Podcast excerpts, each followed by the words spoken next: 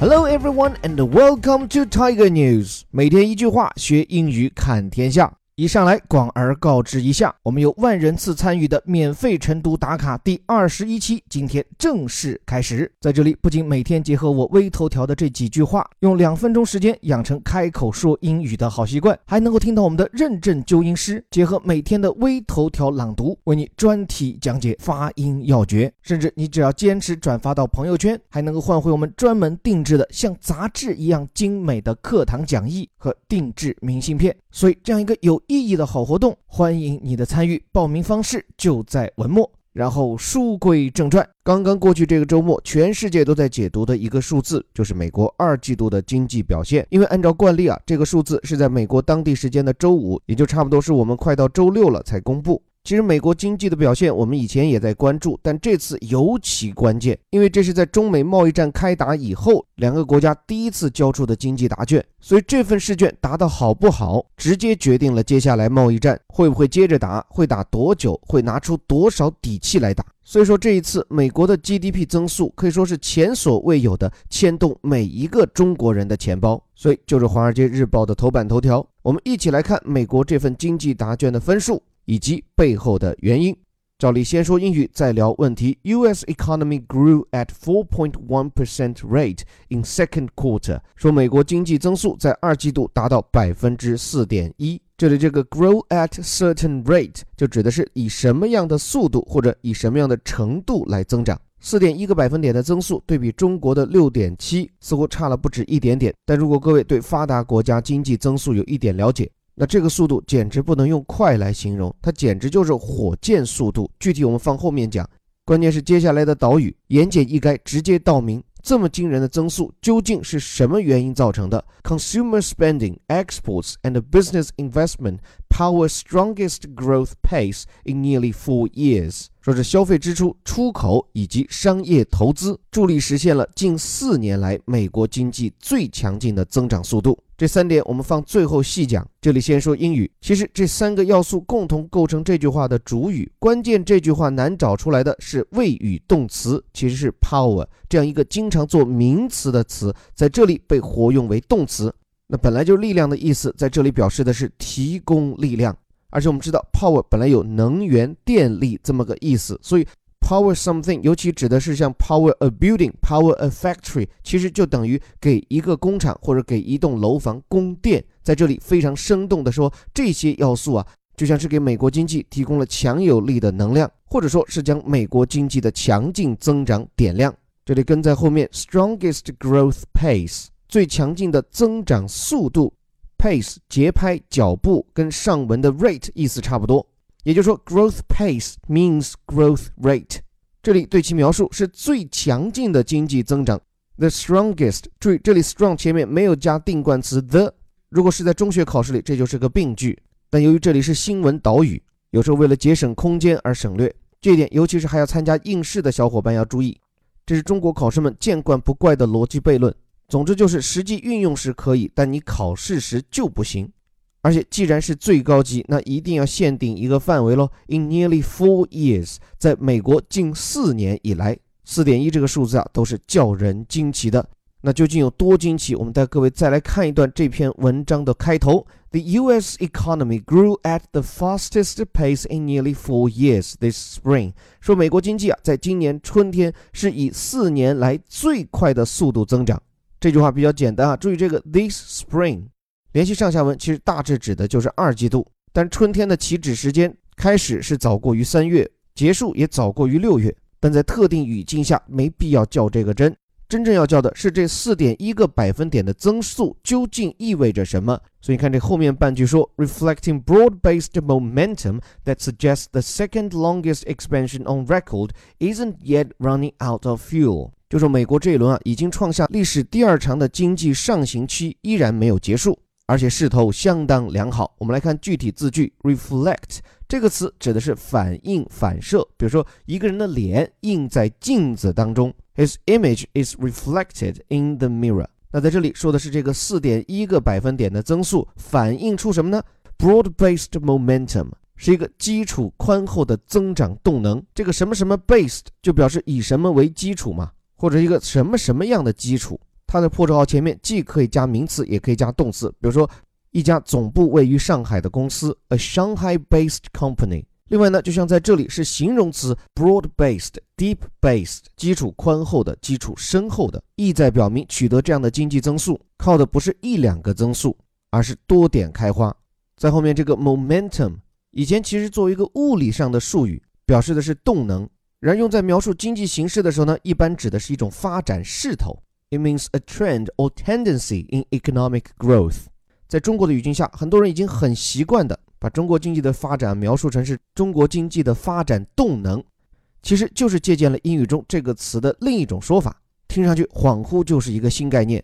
那注意后面 that 引导的一个从句，其实后面整个一部分都是在描述这样一个基础宽厚的动能，或者是这么个势头究竟怎么样呢？Suggest the second longest expansion on record isn't yet running out of fuel。说显示 suggest means indicate，显示暗示。其实它后面引导的又是一整个句子，然后这个句子的主语就是这个很长的 the second longest expansion on record，是美国历史上第二长的经济扩张。expansion 这个词就等于 economic growth，因为经济扩张和经济增长是一个概念。on record 显示有记录以来，那么这样一个史上第二长的经济扩张期，就这个四点一的增速显示出 isn't yet running out of fuel。按字面翻译，就是它还没有跑到没油。说白了，燃料尚未耗尽，意思就是它还能跑，means it's still running。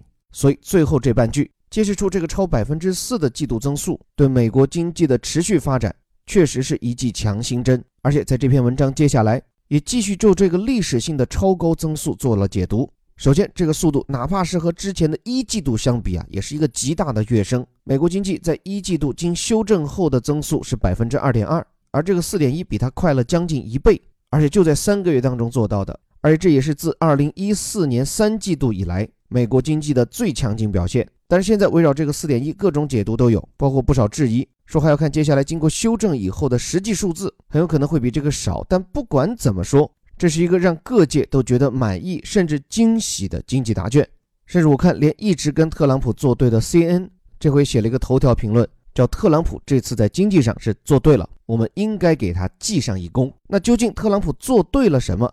华尔街日报这篇文章大致讲了三点，另外一篇深度的社论剖析，我也会放在这周的顶级外刊精读课上为各位全文细致的讲述。这里简要说一下，第一个就是消费。美国二季度的消费增长达到了百分之四，就美国老百姓肯花钱了。原因呢？一个是我们之前讲到的美国现在的低失业率，因为整个经济发展势头良好，不愁找不到工作嘛。再一个就这两年的减税，使得美国老百姓的腰包明显鼓起来了。那按照美国人这个有钱就要花的习惯，这些钱很自然的就流向了消费板块。按照这篇文章采访的一个例子哈，就现在美国人有钱以后，普遍先是换一辆新车。然后再到加勒比海报一个豪华游轮游，所以啊，与此对照，一个很有意思的数据就是，尽管美国人现在的收入比之前要高，但他们的储蓄率反而比之前下降了，从之前一季度的七点二下降到这三个月的百分之六点八。就美国人挣一百块钱，真正存下来的不到七块钱，绝对月光族。另外，美国的贸易增长在二季度表现也很猛，这点跟咱中国有很大关系。因为七月份贸易战就开打，所以美国的很多出口商品，比如大豆，都要赶在这个 deadline 之前，尽可能的多走点量。所以在这四点一的增速中，进出口它的贡献超过了一个百分点，这点也是过往很罕见的啊。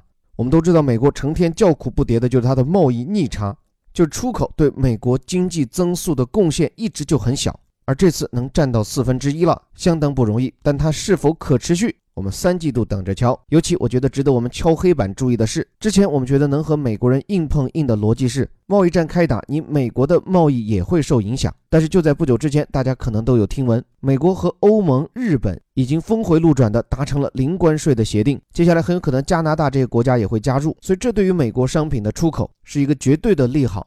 所以美国三季度的贸易数据会不会受到中美贸易战的太大影响，其实还很难讲。另外，四点一增速后的第三大因素就是投资增长，这点其主要也源于美国的减税方案，使得美国的非住宅固定投资叫 non-residential fixed investment，就刨去你自家买房子、买物业这些投资以外，或者有的译法叫商业固定投资，就你买商铺、买工厂、买设备这一块的增速达到了百分之七点三，这一方面说明美国企业有钱了，毕竟减了税嘛，所以可以买买买；另一方面也说明他们看好美国经济的前景，所以愿意扩大生产。所以综上所述，消费、贸易、投资，美国在二季度经济发展的三驾马车齐头并进，所以才有了这个超过百分之四的极高增速。那么最后的最后，分析完美国人的这张试卷，我们简单说两句他对未来的启示。首先，我们要明确，不管是美国这次二季度的四点一，还是不久之前我们讲的中国二季度的百分之六点七，这都是在贸易战实际开打之前两国的经济表现。那它所体现的呢，是两个国家的备战状态。就你如果一个国家它增速很好，而另一个增速明显放缓，那这场贸易战就会出现一方先声夺人。甚至可能以局势很快倒向这一方而结束这么一种结果，但现在看来，两国都没有出现这样的迹象，那这就很可能就意味着接下来贸易战将进入拉锯战、持久战。也就是说，在接下来每三个月，双方各自公布的 GDP 增速以及背后对更具体数据的呈现和分析就尤为关键了，因为这等于是每交手一段时间，双方就清点一次自己的剩余实力。所以，纯粹从吃瓜群众的角度。以后每季度的经济数据都非常值得观战。另外，平心而论的看，美国现在对中国发动贸易战，正如我不久之前在顶级外刊精读课上讲过的一篇文章，确确实实他们是选在了一个最好的历史节点，尤其是双方开战的这个领域贸易，不管是从体量，我们卖给美国五千亿，美国卖给我们一千亿出头，所以美国人的砝码比我们确实要重。另外，还从结构上看。我们给美国人卖的是玩具，美国卖给我们的除了大豆，更重要的还有像精密的电子元器件，比如芯片，还有飞机这种中国很难找到替代品的产品。所以，其实这场贸易战对中国来讲确实是不好打。而又在这样的背景下，美国公布了这样亮眼的经济数据，讲真，这对于中国接下来有信心应对这场贸易战，其实是平添了更大的挑战。但不管怎么说，我们要看到这个问题的光明面啊！美国人消费的强劲增长，那必然意味着对来自中国的进口商品的需求增长。所以，对中国的出口企业来说，这算是贸易战阴霾下的一丝亮光。所以，凡事看两面，所谓危机也是危中有机，也倒正是应了那句英文谚语：“Every cloud has a silver lining”，就是每一朵遮蔽了阳光的乌云，那也还有一道银边呀。所以祝各位，无论是国家大事还是自己的小事，都能找到那条云边的银线。最后，感谢你的时间，这里是带你读懂世界顶级报刊头版头条的虎哥微头条。如果你认可我们的理念，不仅学英语，还能借此看到一个更广阔的世界，欢迎你报名参加我们的顶级外刊精读课。我们为各位逐段逐句的讲解顶级外刊的深度原文，不仅带你更加系统化的学英语。还能为你展现一个更加深刻而全面的世界观。免费试听和具体报名方法，可以关注我的微信公众号“在下林伯虎”。最后还是那句口号：我们每天一句话，学英语看天下。我是林伯虎，我们明天见。U.S. economy grew at 4.1% rate in second quarter. Consumer spending, exports, and business investment power strongest growth pace in nearly four years.